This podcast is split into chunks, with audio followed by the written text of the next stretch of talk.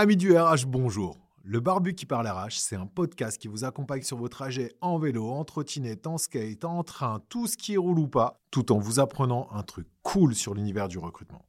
Le Barbu en question, c'est moi, Nico. Je travaille dans le RH depuis maintenant plus de 10 ans.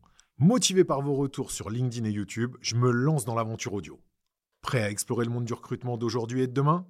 Préparez vos AirPods, c'est parti Bonjour à toutes et à tous. Alors merci d'être présent aujourd'hui pour ce nouvel épisode vidéo podcast du Barbu qui parle RH. Et aujourd'hui, on va parler d'un sujet qui me tient particulièrement à cœur. On va parler de lutte climatique et on va parler de RSE. Et comment les entreprises peuvent avoir un rôle à jouer sur ce sujet. On va parler également de comment la RSE peut attirer, jouer sur l'attractivité des candidats et sur la fidélisation des collaborateurs et comment les entreprises peuvent travailler à l'éducation générale, donc faire, faire en sorte que les sociétés travaillent pour l'évolution de la société en tant que telle. Et pour ça, j'ai l'honneur d'accueillir aujourd'hui quelqu'un qui est assez présent sur LinkedIn sur le sujet.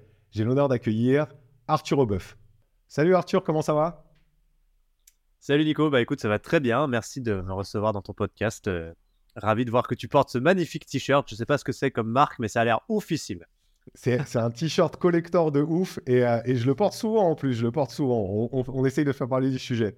Alors merci, bah, je te remercie d'être présent, c'est hyper cool. Euh, je suis très content de parler du sujet avec toi. On en a déjà parlé à, plusieurs reprises parce qu'on a déjà pas mal échangé euh, sur tous ces sujets-là.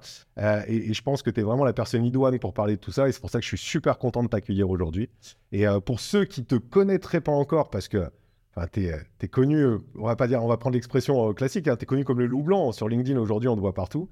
Est-ce que tu peux te présenter en quelques mots, nous dire qui tu es? Très très loin d'être connu, mon pauvre Nico. Je suis un, un influenceur de Wish. le mec est. Mais non, non, non. En tout cas, euh, ben, écoute, euh, je suis Arthur, euh, un être humain optimiste, fan de nature, de sport, d'entrepreneuriat et donc cofondateur aujourd'hui de Team for the Planet. ravi d'être ici avec toi. Voilà. je suis mastueux savoir d'autres trucs. Eh ben, déjà, c'est bien, Team for the Planet. Alors, pour ceux qui connaissent pas Team for the Planet, c'est l'ancien Time for the Planet. Hein. C'est pour ça que j'ai le t-shirt là qui est collector celui-ci. C'est l'ancien Time for the Planet qui a changé de nom récemment. Euh, et, donc, euh, Arthur, bah, tu peux nous en dire juste un tout petit peu plus pour nous raconter ton parcours, euh, d'où tu viens, qu'est-ce que tu as fait avant, qu'est-ce qui t'a amené à monter Team for the Planet. Et puis, du coup, bah, tu vas enclencher direct sur la question. C'est nous dire un petit peu ce que c'est que Team, nous en dire un peu plus sur le sujet et, où est-ce qu'on en est chez, Team aujourd'hui? Et quelles sont les, les, suites en fait de ce mouvement qui commence à prendre quand même une bonne grosse ampleur?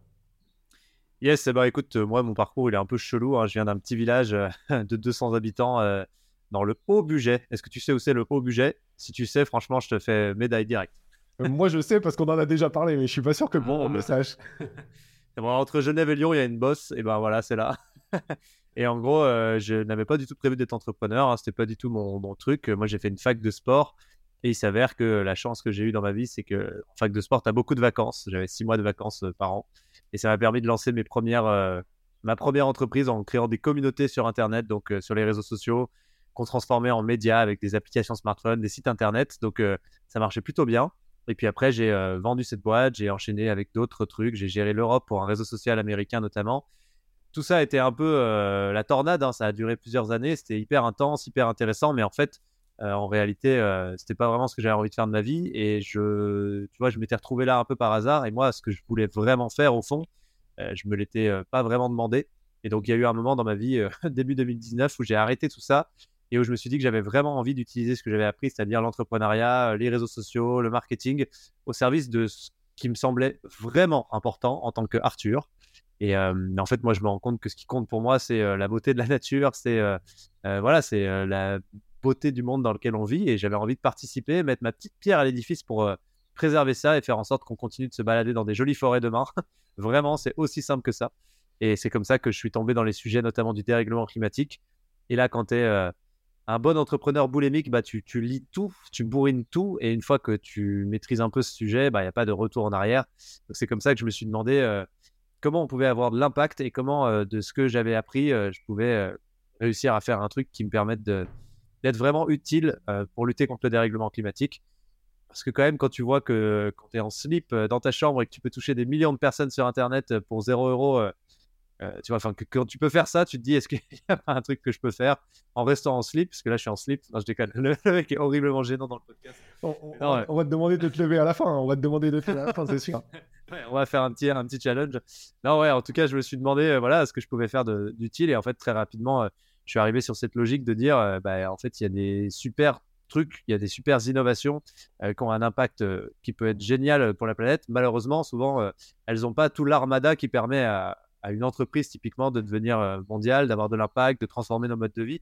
Et cette armada, c'est précisément bah, les compétences entrepreneuriales, l'argent, le marketing, les réseaux sociaux, tous ces trucs-là et en fait, c'est le démarrage de l'aventure euh, Time for the Planet et donc Team for the Planet aujourd'hui, euh, puisque euh, donc moi j'avais commencé à faire un truc qui s'appelait Optimist avec un angle plutôt positif de l'écologie, qui trouvait des innovations à impact et qui s'occupait de leur trouver un modèle économique viable en utilisant les outils digitaux, parce que ça c'est un truc qu'on sait faire super vite maintenant. On a la chance d'avoir plein d'outils pour très très vite sonder s'il y a une réalité marché ou non sur une innovation. Et donc l'idée, c'était de fusionner un peu les deux pour pouvoir très vite aider des innovations à se déployer à grande échelle. Et en fait, en commençant à travailler là-dessus, je suis retombé sur euh, un ancien collègue, Mehdi, donc qui est aujourd'hui mon associé, qui avait des bureaux au-dessus des miens à Lyon à l'époque et qui euh, faisait à peu près la même chose. Donc ça s'appelait Time for the Planet. Ça faisait euh, dix ans qu'ils y réfléchissaient avec un pote. Ils s'étaient jamais lancés. en gros, les mecs avaient phosphoré à bloc le truc pour avoir un super modèle. Et en fait, je l'ai appelé, je lui ai dit, bon, bah les gars, on lance ça ensemble, quoi, parce que là, on est en train de faire la même chose. Et c'est comme ça qu'on a commencé. Donc le truc euh, a été lancé en décembre 2019, tu vois, un peu moins d'un an après que j'arrête euh, que j'arrête Thriller notamment et que j'arrête euh, mes diverses activités. Et en fait, depuis, ça a bien, ça a bien pris en effet. Alors après, nous, on aimerait toujours que ça aille plus vite, mais aujourd'hui, on est le, plus gros crowdfunding d'Europe. On a levé à peu près 20 millions d'euros avec un peu plus de 100 000 actionnaires. on a investi cet argent dans une dizaine d'innovations qui grossissent très vite. Donc, tu me demandais où on en était. Il y en a qui ont vraiment un très bel impact en fait, on voit toute la force euh, du mouvement euh, Team for the Planet aujourd'hui dans l'action.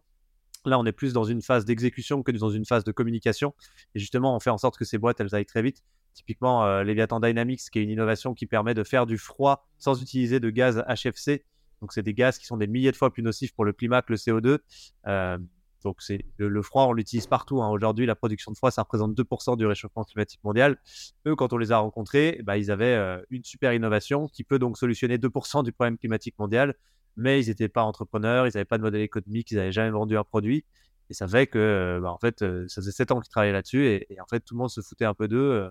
Et donc, nous, on a trouvé Naufel, qui est un super entrepreneur, qui a 20 ans d'expérience dans l'industrie et qui, euh, en quelques mois, a vendu euh, les trois premiers pilotes qu'on leur avait demandé de vendre en un an euh, quand on a investi pour la première fois.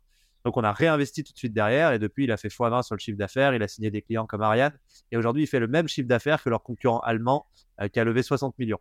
Nous, on a investi un peu moins de 2 millions. C'est juste pour donner un ordre d'idée de la puissance du collectif parce que grâce au mouvement Team for the Planet, en fait, on leur a trouvé plein de clients. Typiquement, Ariane, c'est venu par Team for the Planet. On leur a trouvé des super talents pour qu'ils recrutent et qu'ils aient vraiment une équipe de choc. Euh, on les aide à se faire connaître, à avoir une belle notoriété. En fait, ça dépasse de très, de très loin l'argent et l'entrepreneur qu'on met, euh, euh, met autour de la table. Il y a aussi le pouvoir du collectif. Et donc ça, on est en train de le valider sur toutes nos innovations. Coolroof, ils sont en train de cartonner. Ils font plusieurs millions de chiffres d'affaires. Ils sont à 500 000 mètres carrés de toit peint avec une peinture qui permet de réduire drastiquement la température à l'intérieur des bâtiments. Donc ils peignent le toit, ça renvoie les rayons solaires. Et à l'intérieur des bâtiments, en fait, on perd 15 degrés en moyenne l'été ce qui fait qu'on n'allume plus justement les clims et donc on réduit drastiquement euh, les sujets de, gaz euh, à effet de serre. Euh, enfin voilà, Beyond the Sea qui déploie des voiles de kitesurf géantes sur des navires à son premier armateur, donc ils peuvent faire un deal réel avec un armateur pour co-construire main dans la main avec eux, sachant que aucune innovation sur ce secteur n'a encore un deal avec un armateur. C'est arrivé par Team for the Planet. Mmh. Ils ont recruté une super team, ils ont doublé la taille de l'équipe, ils ont mis un premier prototype à l'eau euh, qui euh, du coup fonctionne avec des voiles d'une cinquantaine de mètres carrés. L'objectif c'est de monter à 200 mètres carrés là dans les prochains mois. Euh, il se passe pas mal de choses. En vrai là on a toutes nos innovations sur lesquelles on est allé qui ont fait leur preuve de concept parce que vraiment le projet prend très fort. on n'a pas de risque d'échec pour l'instant sur les premières boîtes qu'on a lancées. Et donc l'objectif maintenant c'est de changer d'échelle encore plus et d'aller chercher bah, beaucoup plus d'argent. Donc, on essaye d'aller sur d'autres typologies d'investisseurs. Ça fait longtemps, c'est des longues discussions. On voit que c'est difficile. On a des premières confirmations euh, de gros investisseurs euh, qui veulent mettre. Euh, donc là, il y en a un qui met 15, il y en a un qui met 5 millions. Donc, tu vois, c'est des vraies discussions quand même. Et maintenant, il faut les, le, les processus pour qu'ils investissent. Donc là, on espère aboutir tout ça maintenant, là, cette année, mais c'est long, c'est difficile. Après, on connaît les modes de, fonctionnement des boîtes, donc écoute, on continue. Et, voilà, hein, dans les grandes lignes. On a reçu plus de 1350 innovations quand même maintenant, donc on commence à être bien identifié dans le, dans le game. Trop cool. moi, ça fait quelques années maintenant que je suis, que je suis dans le sujet et, je trouve le sujet de Team Force the Planet de ouf. Quoi. Franchement, c'est une aventure de dingue. La force du collectif, comme tu dis, elle est dingue. ce que vous en faites, c'est dingue aussi. Enfin, c'est c'est ce que vous avez réussi à construire là tous les cinq euh, ensemble. Franchement, c'est extraordinaire. Quoi. Clairement, c'est vraiment fantastique. Et euh, ce qu'on a réussi tous ensemble parce que vraiment, ça ne tient que au collectif. Non, mais vraiment. Au départ, on va, on va, dire le départ. Ce que vous avez lancé, ce que vous avez lancé, et ce qui ensuite s'est construit avec le collectif, parce que c'est vrai que c'est porté aussi un peu par tout le monde. Franchement, c'est vraiment fantastique. Je vous mettrai d'ailleurs tous les liens pour ceux qui connaissent pas encore Team for the Planet pour découvrir, pour devenir actionnaire, ainsi de suite. Et perso, je me tiens. Alors Arthur, il a un peu plus de boulot, donc c'est pas sûr qu'il puisse répondre à toutes vos questions. Mais moi, perso, je, pourrais, je me tiendrai complètement à votre dispo pour répondre à toutes vos questions euh, sur le sujet avec grand plaisir. Euh, voilà l'exemple de la force du collectif. C'est ça, un exemple de la force du collectif. Non, c'est un truc de ouf. Vraiment, c'est une aventure de ouf. Et je trouve ça extraordinaire. Et, en plus, moi, ce qui m'a plu, et puis ça va amener à la prochaine question, ce qui m'a plu, c'est que euh, on, prend le sujet climatique d'un côté entrepreneurial. Euh, et, on pourrait débattre de toutes les choses, de la croissance, de la décroissance, de la, sobriété, on n'en débat pas trop, on sait qu'on doit y aller. Euh, le côté croissance verte, on pourrait en débattre dans tous les sens. Moi, je trouve que l'entreprise, en fait, c'est un vecteur extraordinaire pour lutter contre le changement climatique, plus que l'inaction, enfin pas plus que l'inaction, plus que la demande, en fait, de ne rien faire. Tu vois, je, trouve perso, en fait, que ce côté de dire euh, arrêtez de faire ça, ne faites plus rien, en fait, ne marche pas. Et je trouve que le côté entrepreneurial, en fait, est hyper intéressant parce que justement, il apporte une dynamique. Et les gens sont plus portés par une dynamique que par le fait qu'on leur dise arrête de faire ça. Et, donc, tout ce côté entreprise, en fait, autour, je le trouve génial. Et je pense, perso, que les entreprises ont un gros rôle à jouer, que ça soit dans le cadre de ce qu'on fait avec Team, c'est-à-dire euh, le financement, le développement d'entreprises qui, elles, là, ont un fort impact, donc pour réduire les émissions de gaz à effet de serre ou pour contribuer, en fait, à moins en produire que ça soit l'un ou l'autre en fait. Euh, clairement, ça a, un gros impact là-dessus. Mais je pense aussi, et c'est le sujet de, comment dire, de, euh, de, ma, prochaine question, c'est que les entreprises ont vraiment un rôle à jouer dedans. Alors après, ma question, ça va être celle-ci, c'est que aujourd'hui, on parle beaucoup de RSE, euh, on s'en sert beaucoup. On sait qu'il y a quelqu'un que tu connais bien et avec qui tu échanges beaucoup, qui s'appelle Thomas Wagner, qui fait très attention aussi à ce genre de choses. Il y a beaucoup de bullshit autour de ça. Euh, qu'est-ce que toi tu penses du côté RSE des entreprises? Est-ce que c'est vraiment quelque chose que tu sens qui se développe? Ou est-ce que tu penses que il y a trop, en fait, c'est encore trop utilisé à des fins marketing et c'est un peu encore trop bullshit? Comment tu perçois la chose, toi? C'est une vaste question. Déjà, pour te répondre sur la première partie, euh, je suis aussi intimement convaincu que les entreprises, c'est un, un outil majeur de la transition, parce qu'en fait, c'est l'outil de collaboration le plus abouti que l'espèce humaine ait jamais mis sur pied. Euh, donc c'est absolument génial quand il s'agit de collaborer à très grande échelle, comme c'est le cas maintenant, pour pouvoir solutionner des problèmes. D'ailleurs, c'est ça l'objectif d'une entreprise à la base. Hein. C'est pas juste de générer des profits et de transformer un euro en deux euros. Mmh. Tant que l'entreprise ce sera ça, on n'aura rien compris. L'entreprise, c'est des gens qui se mettent en commun, qui mettent des moyens, du temps en commun pour pouvoir répondre à un problème de société et euh, faire avancer euh, l'espèce humaine dans la direction qui leur semble plutôt cool. donc la RSE, pour moi, aujourd'hui, ça reste très cosmétique. malheureusement, moi j'aimerais bien dire que c'est génial et qu'il se passe plein de trucs de ce côté-là, mais j'ai été très confronté au monde économique dans son ensemble. Et en fait, le problème, c'est qu'il a pris ses racines dans un siècle qui n'est pas le siècle actuel. Et donc, pour les grandes entreprises notamment, c'est très difficile parce que la RSE, elle vient demander de faire des choses qui sont en fait intrinsèquement opposées aux fondamentaux de l'entreprise, à la façon dont l'entreprise a été pensée et conçue. Et donc, on essaye de faire un truc qui est très schizophrénique parce qu'on essaye d'amener la RSE toujours plus loin, de lui donner toujours plus de moyens. Et en fait, en face de ça, euh, la façon dont l'entreprise fonctionne, dont elle est pensée de A à Z, ne peut pas être compatible avec ça. Euh, rien que dans les modèles actionnariaux, dans les prises de décision, dans la gouvernance, dans la logique même du fonctionnement de l'entreprise, euh, il y a des entreprises qui ne feront pas leur transition. Et donc, c'est pas malheureusement mettre des poubelles jaunes et, et tu vois, changer le, parc de véhicules qui suffira. Il va falloir que les modèles des entreprises dans leur entièreté soient questionnés. Je pense que le temps des mesures douces est un peu révolu hein, pour les boîtes, là, vu le niveau d'urgence. Et il va falloir qu'elles arrivent à se transformer réellement et sincèrement. Ça prend du temps, c'est pas simple. Et je suis pas en train de dire qu'il faut qu'elles le fassent en deux jours, euh, en un claquement de doigts. Mais ce que je vois aujourd'hui de la RSE, c'est que c'est très souvent presque un alibi. Et en fait, ça devrait pas exister. Tu vois, c'est comme quand. Euh, Franchement, il y a des trucs que je trouve aberrants. Par exemple, le fait que tu aies un parti, les écologistes, c'est comme si aujourd'hui on disait il y a un parti, les économistes. Donc il n'y a que eux qui s'occupent de l'économie et tous les autres, ah, ils n'en ont rien à branler de l'économie. Bah non, ils sont pas, et c'est pas des économistes. Donc euh, l'économie, rien à foutre, tu vois. Mais personne ferait confiance à un parti politique qui dit non, moi l'économie, c'est pas mon truc. Mmh. Et en fait, dans les entreprises, on fonctionne de la même manière. On dit bon, nous, on n'est pas trop pour l'écologie, on comprend pas, mais vous inquiétez pas, on a créé une petite structure là-bas qui s'occupe de l'écologie. Non, en fait, euh, by design, ton entreprise, il faut que de A à Z, elle soit pensée autour euh, de certains fondamentaux, et l'écologie, l'écologie, c'en est un. Parce que la façon dont tu utilises des ressources, que tu produis, c'est normal que, tu, que ça soit juste un truc que tu aies pensé depuis le départ. Et en fait, comme on, est, on a fait naître beaucoup de nos entreprises dans un monde où il n'y avait pas ces questions, et c'est pas leur faute, bah, c'est très difficile de venir faire une greffe. Et donc pour moi, le problème de la RSE, c'est que c'est très souvent une greffe qui prend très mal. On verra ce que ça donne dans le futur, mais pour m'être beaucoup confronté au monde économique, euh, il n'arrive pas à changer, quoi. Il n'y arrive pas. Donc là, les options qu'on a devant nous, c'est soit euh, il va y avoir de telles pressions que euh, les fondamentaux globaux de certaines entreprises vont être transformés pour qu'elles prennent le virage, soit de nouvelles entreprises vont arriver et vont les éclater. Et en fait, c'est comme euh, avec euh, la vague du digital, ça a transformé littéralement notre monde. Euh, c'était une très très grosse vague. Et tu as des Kodak qui ont dit non, mais moi, tranquillou, pas trop besoin, ils sont morts. mais là, c'est pas une vague de, de cette taille-là. Là, c'est un tsunami, c'est mille fois plus gros. C'est juste que la civilisation humaine n'a pas le choix. Donc en fait, euh, les entreprises qui ne prendront pas euh, ce virage, qui ne se transformeront pas et qui feront de la RSE cosmétique vont mourir. Et on le voit déjà sur leurs besoins de recrutement. Euh, les très gros groupes qui n'arrivent pas à être cohérents et qui ne font pas sens parce qu'ils répondent à des problématiques du monde d'avant ne recrutent plus. moi, j'ai parlé à plein de boîtes du 440, ils n'ont plus de talent, ils n'y arrivent pas. Ils augmentent les primes comme des malades, ils font tout ce qu'ils peuvent et en fait, les jeunes ils disent mais mec, tu crois que je vais venir mettre 100 000 heures de ma vie dans un truc qui va niquer mon futur et qui en plus nique mon présent parce que c'est pas très agréable de travailler chez toi, bah non. Et en fait, c'est un vrai sujet pour ces boîtes-là. Donc j'espère qu'elles vont réagir. Ce que tu dis, en fait, c'est réel. C'est-à-dire que euh, aujourd'hui, il y a ces problématiques euh, d'attractivité pour certaines entreprises et ça rejaillit, en fait, ça, change un petit peu ce que je voulais te poser par la suite, mais je vais te poser une autre question avant. Euh, est-ce que tu penses du coup que, alors, on sait, on y viendra peut-être après, mais on sait que les entreprises jeunes aujourd'hui ou qui sont des entreprises de plus petite taille peuvent structurellement se changer ou faire évoluer leur modèle pour pouvoir devenir plus responsables, plus durables et avoir vraiment ce côté RSE. Alors, on, parle beaucoup de lutte climatique, mais la RSE, c'est plus large que ça, mais d'avoir vraiment ce côté sociétal, en fait, qui joue globalement et, euh, cette réponse, en fait, à, comment dire, à, la demande actuelle.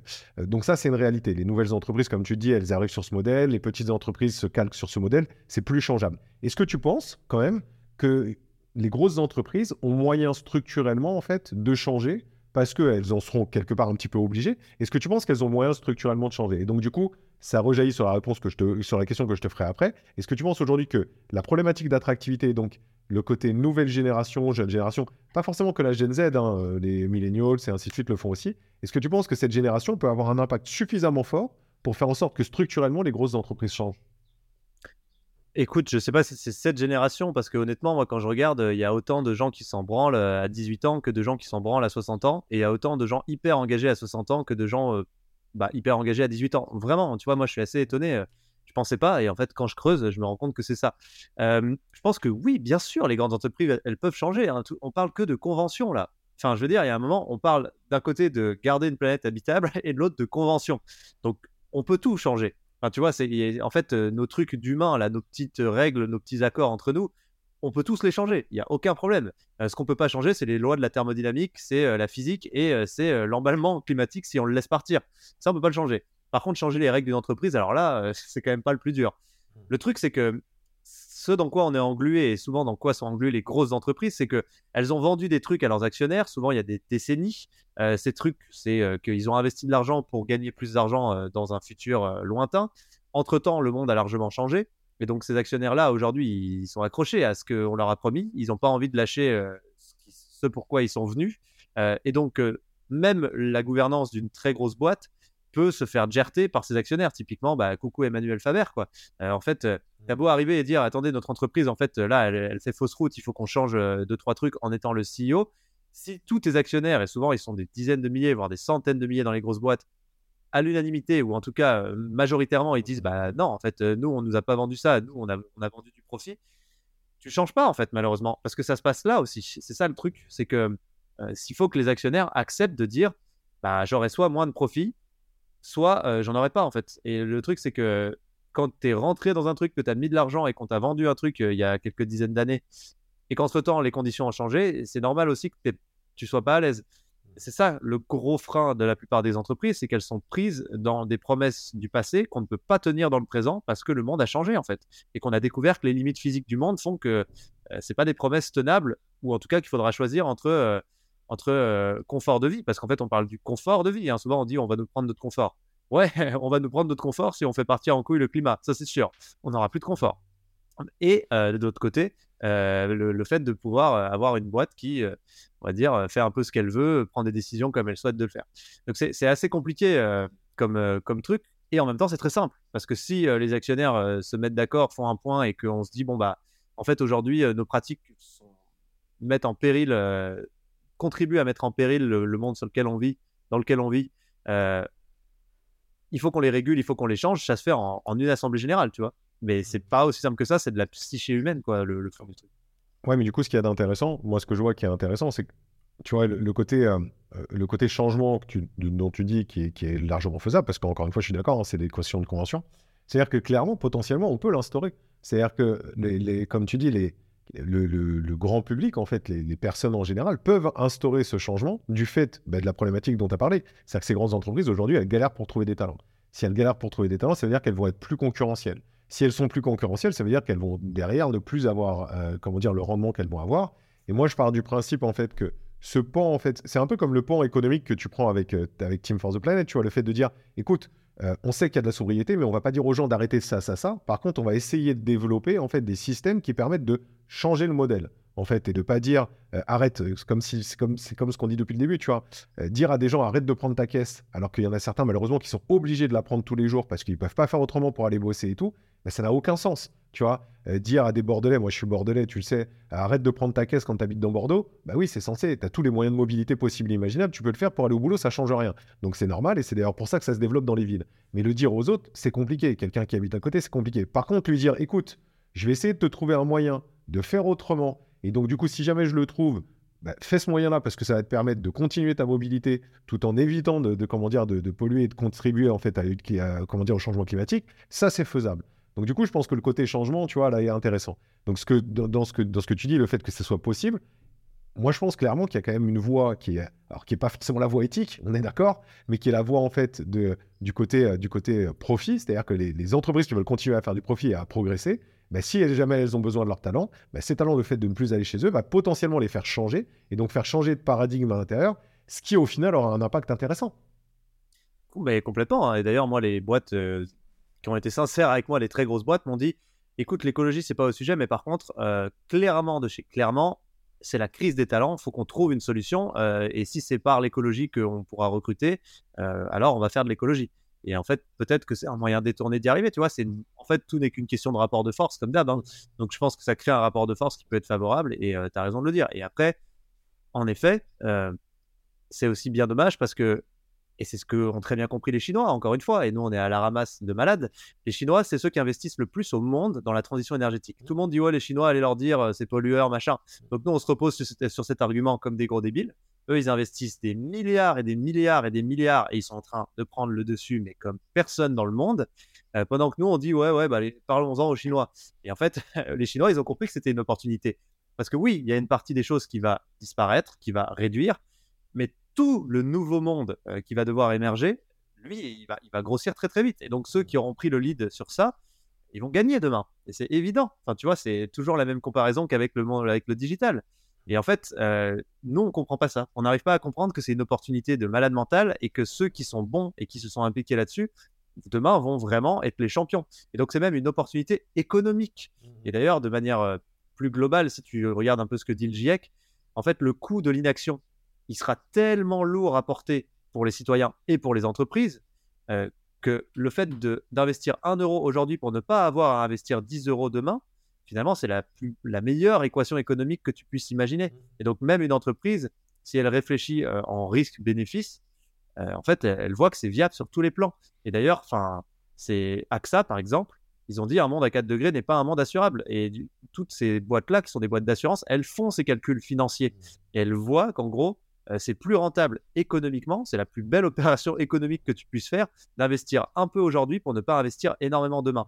Et il y a encore plein de boîtes qui ne le voient pas, donc c'est sûr que c'est aussi un gros sujet de pédagogie. On a quand même un gros sujet de pédagogie et de vision, euh, parce que clairement, la, vision de nos dirigeants est catastrophique à ce niveau-là. Parce que je, reprends un autre sujet dont tu parlais. Euh, enfin, c'est une des premières discussions qu'on a eues. Je me souviens que tu, m'avais dit un truc parce que je n'étais pas, pas encore très, très affûté sur tout ce qui était rapport du GIEC et compagnie. Mais tu m'avais dit qu'en fait, le truc qui était intéressant, c'est que le GIEC te disait que aujourd'hui, toutes les innovations dont on a besoin pour sortir le QD11, elles existent. Donc, c'est-à-dire qu'on n'a pas besoin d'attendre un type qui arrive, qui est une innovation de folie, qui est un coup de génie. Tout existe. Donc, tu te dis, attends, il y a un problème quelque part que je ne comprends pas, tu vois. Et c'est ce que tu dis que les Chinois aujourd'hui font. C'est-à-dire qu'en gros, les innovations existent. Ça veut dire que potentiellement, on a des sujets pour pouvoir régler le problème. Et en plus, c'est des sujets qui peuvent apporter un point de vue économique, une croissance de l'emploi, toutes ces choses-là, parce que ça veut dire que tu vas développer des structures, des sociétés bien souvent, qui vont réussir à contribuer à baisser le, comment dire, les émissions de gaz à effet de serre et ainsi de suite. Je mets une parenthèse pour ceux qui nous écoutent et qui, euh, et, qui sont un peu euh, justement en mode écolo. Attention, on ne dit pas euh, faire de la croissance pour pouvoir justement ensuite polluer plus parce qu'on va pouvoir retirer plus. C'est pas du tout ce qu'on dit. On parle, on sait très bien qu'il faut de la sobriété à côté, on sait très bien qu'il faut faire attention. Mais il n'empêche qu'on peut avoir quelque part cette forme de croissance un peu verte qui va déjà réussir à contribuer à régler une partie du problème et potentiellement à faire en sorte que demain, on n'ait pas possibilité de plein polluer parce qu'on pourra dépolluer, mais qu'on ait possibilité de ne plus polluer sur certaines choses. C'est quand même ça qui est important. Et c'est ça aujourd'hui que le GIEC dit, c'est-à-dire que le GIEC dit aujourd'hui que ça existe. Donc pourquoi on ne le développe pas? Mais pourquoi on ne met pas de l'oseille dedans? Et pour moi, c'est un, problème de vision, c'est un problème de vision dirigeante, c'est purement ça. C'est alors, euh, en fait, ce qui est important de retenir, et en effet, tu as raison, c'est l'opposé du technosolutionnisme qui te dit on va bien trouver une solution technologique qui va répondre à tous nos problèmes. Et en fait, euh, là où en effet, euh, il faut arrêter d'attendre ça, d'attendre le miracle technologique, c'est que les innovations sont là. Le sujet, c'est où est-ce qu'on met les moyens? Et souvent, c'est pas les innovations les plus lucratives, c'est pas les modèles les plus lucratifs du monde. Euh, c'est la raison pour laquelle ils sont pas déployés euh, comme des malades. Mais en fait, s'ils nous permettent d'avoir un méga bon impact euh, pour pouvoir vivre demain et garder le terrain de jeu viable, c'est peut-être là que ça devient très rentable finalement quand tu réfléchis plus largement. Maintenant, là où tu as raison aussi, c'est que il va y avoir des secteurs entiers qui vont avoir des, dynamiques fulgurantes parce que ça va faire naître le monde de demain, l'économie de demain, l'emploi de demain. Euh, et il y en a d'autres qui vont mourir. Donc, je pense qu'il y en aura plus qui vont disparaître que de nouvelles. Et donc, il va falloir être bon pour aller sur les nouvelles et euh, saisir ces opportunités-là. Mais je, je, pense que certaines entreprises et certains entrepreneurs l'ont très bien compris. Mais je pense que parfois, le cadre dans lequel ils évoluent ne leur permet juste pas euh, de le faire parce que c'est vraiment un cadre qui est verrouillé euh, avec des logiques de, de l'entreprise d'hier, quoi. Et mmh. c'est quand même complexe. Enfin bon, il y a tellement de trucs à dire là-dessus, mais tu vois, typiquement, euh, même le, les standards de placement économique, quand tu regardes un peu, en fait, ils sont pas viables, ils sont plus viables. Ils, sont nés dans un monde où, en gros, on pouvait se permettre de dire, en fait, c'est né avec la conquête des Amériques euh, c'est super intéressant. Au moment où on a conquis euh, les Amériques, en fait, on envoyait des explorateurs là-bas et on avait un tel surplus de matière, de ressources disponibles pour gratos parce qu'on pillait tout, qu'on pouvait dire aux explorateurs écoute, je finance ton exploration. Par contre, vu que tu as une chance sur deux de crever, euh, si tu reviens, je prends 20% de marge. Et c'est comme ça que c'est né, ces mécaniques-là. Et donc, on s'est mis à avoir des logiques comme celle-ci jusqu'au moment où en fait on a fini d'utiliser toutes les ressources, tout le stock euh, additionnel de ressources, et on se retrouve dans un monde où en fait on garde des logiques de placement comme celle-ci, qui font qu'aujourd'hui on crame 1,7 fois les ressources de la planète parce que nos flux financiers, notre économie est 1,7 fois trop grosse euh, par rapport aux ressources sur, laquelle, euh, lesquelles elle est basée. donc c'est toute la logique qu'il faudrait revoir, et malheureusement, tu vois, nos entreprises, elles sont juste pétries d'un milliard de logiques comme celle-ci qui sont nés dans un autre monde. Donc ça va être très difficile de les changer sans qu'il y ait des nouveaux acteurs qui arrivent et qui les remplacent, selon moi. Après, ce qui est cool, c'est que c'est que c'est qu'il y a quand même des nouveaux acteurs qui arrivent. Il y, a, y, a, tout un tas de trucs qui sont plutôt plutôt intéressants. Tout ce qui est même dans la finance, les banques vertes qui sont là. Il y a quand même il y a quand même une nouvelle dynamique qui arrive qui est plutôt intéressante. Bon, on pourrait en parler pendant des heures.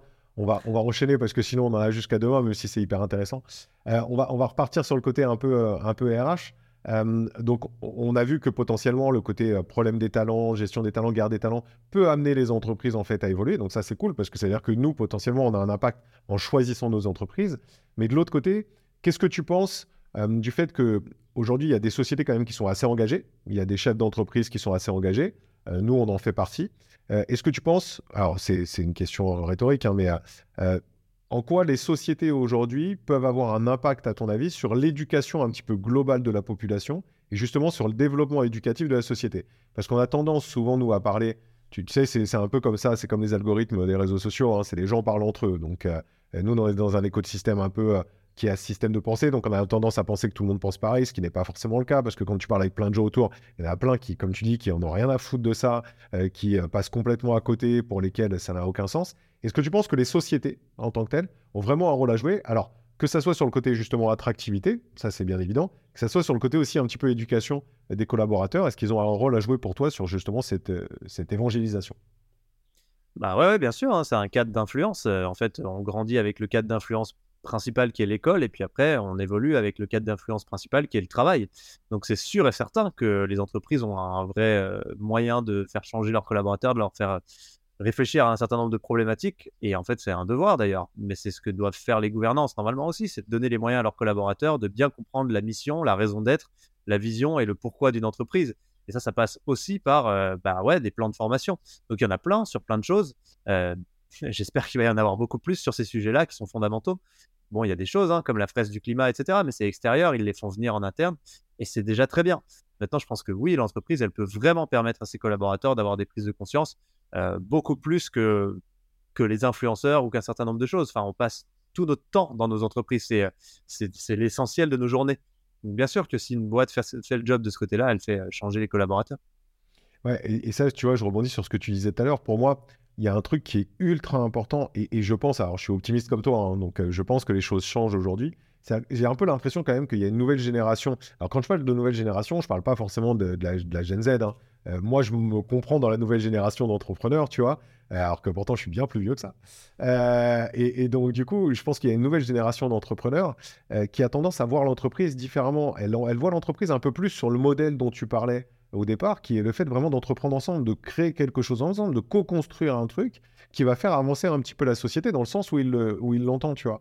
Et que ça soit d'un point de vue purement, en fait, euh, commun, tu vois, euh, on va dire humain, c'est-à-dire le fait de se dire, ok, bah, je développe une société, pourquoi? Bah, pour, que, pour que les gens, euh, j'ai une idée à développer, un produit, un truc, mais je développe surtout aussi pour pouvoir attirer des gens dans mon aventure, pour pouvoir faire en sorte qu'ils se sentent bien au quotidien, qu'ils soient heureux de venir. je vais essayer de les mettre bien, de travailler l'acuité, parce que ce qui m'intéresse avant toute chose, c'est cette aventure humaine. Et donc, du coup, j'ai aussi cette conscience un petit peu écolo. Donc, du coup, je vais pouvoir leur pousser ça, je vais pouvoir leur pousser ça, les faire participer à ça et, je pense qu'en fait, moi, je suis assez optimiste. C'est-à-dire que je pense que cette nouvelle génération, euh, tout confondu, a vraiment cette envie-là, plus que l'envie du profit. Alors, bien évidemment, on est toujours pareil. Hein, c'est le profit, c'est une résultante. On a besoin d'argent pour vivre aujourd'hui. C'est le cas. On va pas se cacher, machin, ainsi de suite. Mais plus que le profit, l'aventure, elle est ailleurs. et moi, pour moi, c'est une vraie source d'optimisme, je trouve c'est top. Bah, c'est une très belle vision de l'entreprise. Hein, je la partage et je suis tout à fait d'accord. Et je pense qu'il faut qu'on évolue vers ça absolument. Mais en fait, on n'invente rien. C'était la base. Hein. C'est juste que euh, notre code civil aujourd'hui dit qu'une entreprise, c'est euh, un groupe d'individus qui doit générer des profits pour euh, distribuer des dividendes à ses actionnaires. Je sais pas comment on en est arrivé là, mais quand tu y réfléchis, c'est quand même juste aberrant. Tu te lèves pas tous les matins, tu mets pas un réveil tous les jours, tu te tapes pas des bouchons en voiture tous les jours pour aller générer des profits que tu distribues pour des actionnaires. On s'en branle. c'est pas pour ça qu'on fait un métier. C'est pas pour ça qu'on contribue. Et en fait, je pense que, en effet, il faut absolument qu'on revienne à, quelque chose de beaucoup plus sensé avec l'entreprise d'aujourd'hui. en fait, le, profit est un outil qui est nécessaire parce que tu changes pas le monde avec une boîte en faillite. Mais ce qu'on, c'est évident, on a besoin aujourd'hui d'avoir des modèles économiques pour pouvoir mettre de la force de travail humaine au service d'un projet de société. Et donc, ce projet de société, il faut qu'il fasse sens, il faut qu'on l'ait décidé démocratiquement. Mais c'est ça la plus grosse crise dans laquelle on est aujourd'hui, c'est qu'en fait, on n'a pas défini le projet de société. En fait, on est entre le projet de société d'avant, qui était euh, grosso modo des voitures volantes, l'énergie infinie, euh, des gratte-ciel tellement haut que tu vois plus le sol. Et en fait, euh, on va vers une société hyper technologique. Et tout le monde était d'accord avec ça, en fait. Quand tu en parlais dans les années 50, tout le monde te disait trop bien, les années 2000, ça va être ça, génial. Et le fait que maintenant, euh, les limites physiques du monde font, bah non les gars, hein, pour l'instant, vous avez juste réussi à faire un pauvre overboard claqué euh, sur roulette que vous offrez à votre petit neveu. Et en fait, on n'y est pas du tout quoi dans votre monde euh, super technologique. on n'y est pas arrivé. Donc, on est limité par les réalités physiques du monde et on les a découvertes. Maintenant, c'est quoi notre projet de société pour demain? Et je pense que c'est ça notre plus gros problème, c'est que on n'a rien à répondre à ça. Et donc, personne n'a envie de s'engager pour un truc qui est juste sauver les meubles et éviter Mad Max. Genre, le cerveau humain ne fonctionne pas comme ça. On a besoin d'être excité. On a besoin que ça ait l'air cool.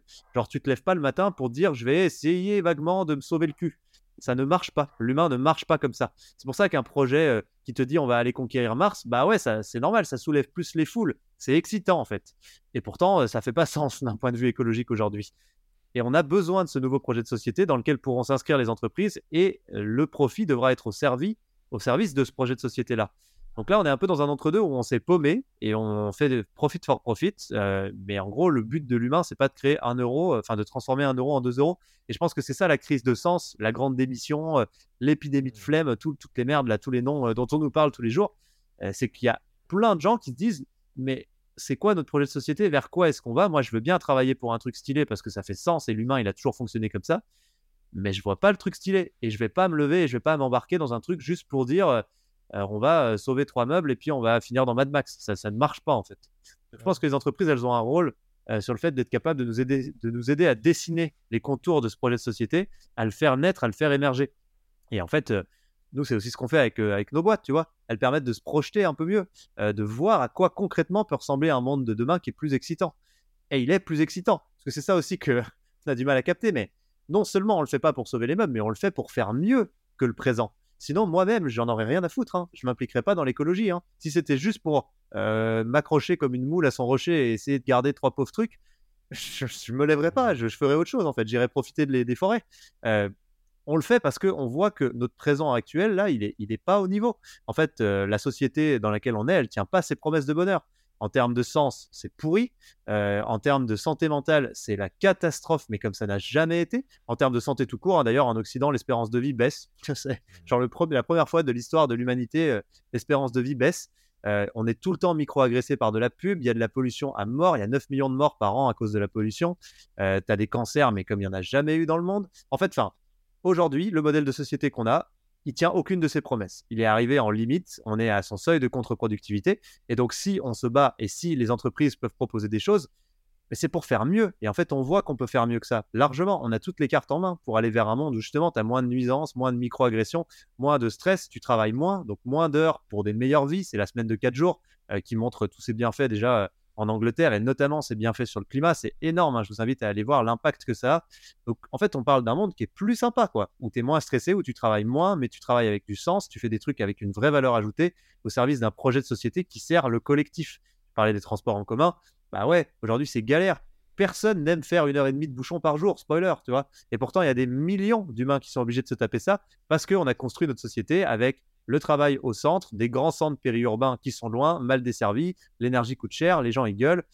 C'est normal en fait. Donc en fait, demain, on peut faire un milliard de fois mieux, on a toutes les raisons de faire mieux, et il faut que les entreprises, elles servent à ça. Je suis, je suis, d'accord. Et, c'est, franchement, pour moi, c'est la conclusion du truc, quoi, tu vois. C'est le fait qu'aujourd'hui, les sociétés, ont le pouvoir en fait de changer la société parce que on sait très bien que le projet de société dont tu parles, on sait qu'aujourd'hui il viendra pas d'en haut, ça sera trop compliqué. Même si on aura besoin de l'appui d'en haut, on sait qu'au départ ça viendra de la base. C'est la base qui changera les choses et qui dira bah maintenant on veut les choses comme ça. Donc du coup c'est à ce moment-là où ils diront ah bah tiens finalement si tout le monde veut des choses comme ça, bah on va on va aussi aller dans ce sens-là. Donc je, suis d'accord avec toi, c'est-à-dire qu'il y, a, plein de sujets d'optimisme à avoir parce qu'il y a plein d'entreprises qui vont dans le bon sens, il y a plein de choses qui vont dans ce sens-là, on le voit, et tu le disais, les talents aujourd'hui veulent bosser dans ces, dans ces boîtes-là. Donc ça veut bien dire qu'il y a une prise de conscience, peut-être pas générale, parce que c'est peut-être pas le cas de tout le monde, mais il y a quand même une prise de conscience qui grossit énormément. Il y a beaucoup d'entreprises qui vont dans ce sens-là. Donc pour moi, vraiment, je suis d'accord avec toi. Ce projet de société, en fait, il sera porté par les entreprises. Donc ça sera vraiment une dynamique qui viendra, qui viendra de, de, tout le monde, en fait, des plus petites entreprises jusqu'aux moyennes, ainsi de suite, qui viendra de tout ça pour développer ce projet-là. et, encore une fois, euh, même s'il y a un tableau qui est pas très joli euh, pour l'instant, et tu l'as dit à plusieurs reprises, euh, tu es optimiste, je suis optimiste, et le meilleur moyen d'être optimiste, c'est de voir ce qui se fait. Et, c'est de voir que, que enfin, l'optimisme, c'est stratégique aussi. Parce qu'encore une fois, t'embarques pas les gens dans un truc qui a l'air nul. Tu, tu t'embarques pas les gens dans un truc où il y a que des dépressifs qui se critiquent toute la journée. enfin, tu vois, c'est malheureux. Mais en fait, l'écologie, c'est pas fun, quoi. C'est chiant. Enfin, moi, j'ai jamais vu un truc aussi chiant que l'écologie. Hein. Et en fait, euh, comment tu veux embarquer des foules dans un truc aussi chiant? Non, mais c'est, tu vois, c'est un peu hardcore de le dire comme ça. mais, en fait, c'est la réalité. Euh, il y a le cerveau humain, encore une fois, il a envie que ça ait l'air bien, quoi, tu vois. Mm. Il est normal, il est, il est lucide, quoi. Il va pas vers un truc qui a l'air nul. et il a raison. Et donc, oui, on fait face à des problématiques majeures, mais si on veut réussir, et tu l'as très bien dit, euh, si on, pour celles et ceux qui comptent pas forcément sur le haut pour faire bouger les choses, bah, il va falloir créer un rapport de force. Et le rapport de force, il va se faire par le nombre. Et si on veut qu'il y ait beaucoup de monde avec nous, bah, il faut que euh, ça ait l'air sympa. Il faut que les gens aient envie de venir. Et donc, il faut qu'on arrive à amener euh, des milliards d'individus dans cette cause. Et la seule chance qu'on a de le faire, c'est de leur montrer qu'on peut aller vers mieux. Donc, les entreprises qui ont compris ça, en fait, elles ont un boulevard. Enfin, bonjour Patagonia, bonjour les entreprises stylées qui font des milliards. Hein. Elles font des milliards, littéralement, mais qui ont compris cette logique-là. Et en fait, ces boîtes-là, je pense que c'est celles qui vont vraiment, vraiment être des, exemples dans les e-livres d'histoire dans 100 ans, quoi. Mmh. Je, suis d'accord. Et, ce qui est cool, c'est qu'il y a une grosse dose d'optimisme à avoir. Si vous en voulez, franchement, juste intéressez-vous. Euh, intéressez-vous. Vous pouvez venir chez Time, mais pas chez Team, mais pas forcément que chez Team. Mais quand on va chez Team, on voit plein de choses. On voit des, centaines, des milliers de personnes qui ont plein d'idées, qui sont dans des dynamiques, qui montent des petites boîtes qui font ci, des petites boîtes qui font ça. Vous pouvez voir des, milliers d'innovations. Euh, Arthur, tu l'as dit, on est passé à combien? 1000, 1300 innovations? 1300 innovations reçues, ouais. 1300 innovations. Euh, donc, tu vois, c'est ouf. Donc, on voit tout un tas de trucs qui passent. Euh, j'ai changé hier avec euh, Nico de chez Nomad Surfing, une boîte pareil bordelaise qui fait ce genre de choses. Très sympa. Il, il, était, il était dans un, dans un, comment dire, il était dans un event hier où il s'est dit, il a dit, il est ressorti en disant c'est cool, ça fait du bien. On voit plein de boîtes, plein de startups qui ont des bonnes idées, qui lancent des bons trucs et tout. C'est ça l'optimisme en fait, c'est de voir que les choses bougent et les choses bougent réellement. Et on a un peu l'impression, et je vais te laisser le mot de la fin après, euh, j'ai un peu l'impression en fait que justement, cette grosse dynamique de plein de petites boîtes en fait, elle est vraiment en train euh, de croître très très fortement depuis quelques temps. Et, ça donne une dose d'optimisme supplémentaire, de se dire que les choses bougent vraiment. Et, on est, je pense, à un point de bascule qui va faire que euh, ça va devenir un petit peu exponentiel. En tous les cas, je l'espère. Et euh, donc, du coup, à mon avis, si on a la même discussion, j'espère, parce que sais jamais, mais j'espère que si on a la même discussion dans 4-5 ans, on pourra se dire, putain, c'est cool, les choses ont vraiment bougé on a vraiment réussi à faire bouger les choses tous ensemble, quoi. Bah, c'est déjà le cas. Hein. Quand tu regardes ce qu'il y a trois ans, euh, avant le Covid, euh, mec, c'était le néant absolu. Hein. Euh, quand tu regardes aujourd'hui ce qui se passe, c'est monstrueux. Genre le tissu, le nombre d'investissements, la thune qui est fléchée, on n'y est pas encore, mais ça commence à être bien, bien costaud quand même. la France, il faut juste qu'elle double, c'est encore beaucoup, hein, mais qu'elle double ses investissements dans la transition pour être compatible avec les demandes pour les engagements mais il y a quelques années de ça, il fallait qu'elle fasse x10. Donc, si tu veux, en fait, on, s'approche. Euh, on n'y est pas encore, mais on s'approche. Et tu parles d'exponentiel, et si tu veux, ça sera mon mot de la fin. Je pense qu'il ne faut jamais oublier que les exponentielles, elles vont dans les deux sens. Donc, les exponentielles euh, catastrophistes euh, qui te disent que le climat va partir en couille et que ça va tout raser, c'est vrai. C'est tout à fait vrai. Hein. Je vous invite à quand même vous renseigner parce qu'il y a des vrais sujets. Mais l'exponentielle de l'action en face qui peut retourner la situation et faire qu'on reprend le dessus, bah, elle existe aussi. Et aujourd'hui, on est en train de préparer euh, le bas de la courbe de l'exponentielle, le moment où d'une année sur l'autre, tu vois pas grand-chose. Mais n'oubliez pas que d'un coup, on voit beaucoup, beaucoup. Et c'est possible qu'un jour, on se retourne et on dise Ouch, putain, il se passe quoi là? Et tu vois, il y a beaucoup d'éléments qui nous montrent ça. Le photovoltaïque, ça a divisé par 20 le, prix en 20 ans. Euh, tu vois, c'est monstrueux, on fait pas gaffe, mais c'est monstrueux. Le truc divise euh, par deux tous les très très vite, quoi, tous les X ans. Il y a plein plein de choses comme ça qui se passent. Et en fait, je pense qu'il faut qu'on ne perde pas espoir dans le fait que cette exponentielle, elle va arriver parce qu'elle n'a pas le choix en fait. Juste, est-ce qu'on va prendre beaucoup de baffes avant qu'elle arrive? Bah ça, c'est à notre de décider. Trop cool. Et je te laisse ce mot de la fin, c'est bon, parce que c'est optimiste, c'est optimiste, ça donne, ça donne un vrai sentiment d'espoir. Trop cool. C'était trop cool de t'avoir avec moi. Merci beaucoup Arthur, c'était vraiment sympa ce petit échange. Franchement, j'aurais aimé prolonger pendant des heures et des heures, mais ça, on le fera ensemble autour d'une bière.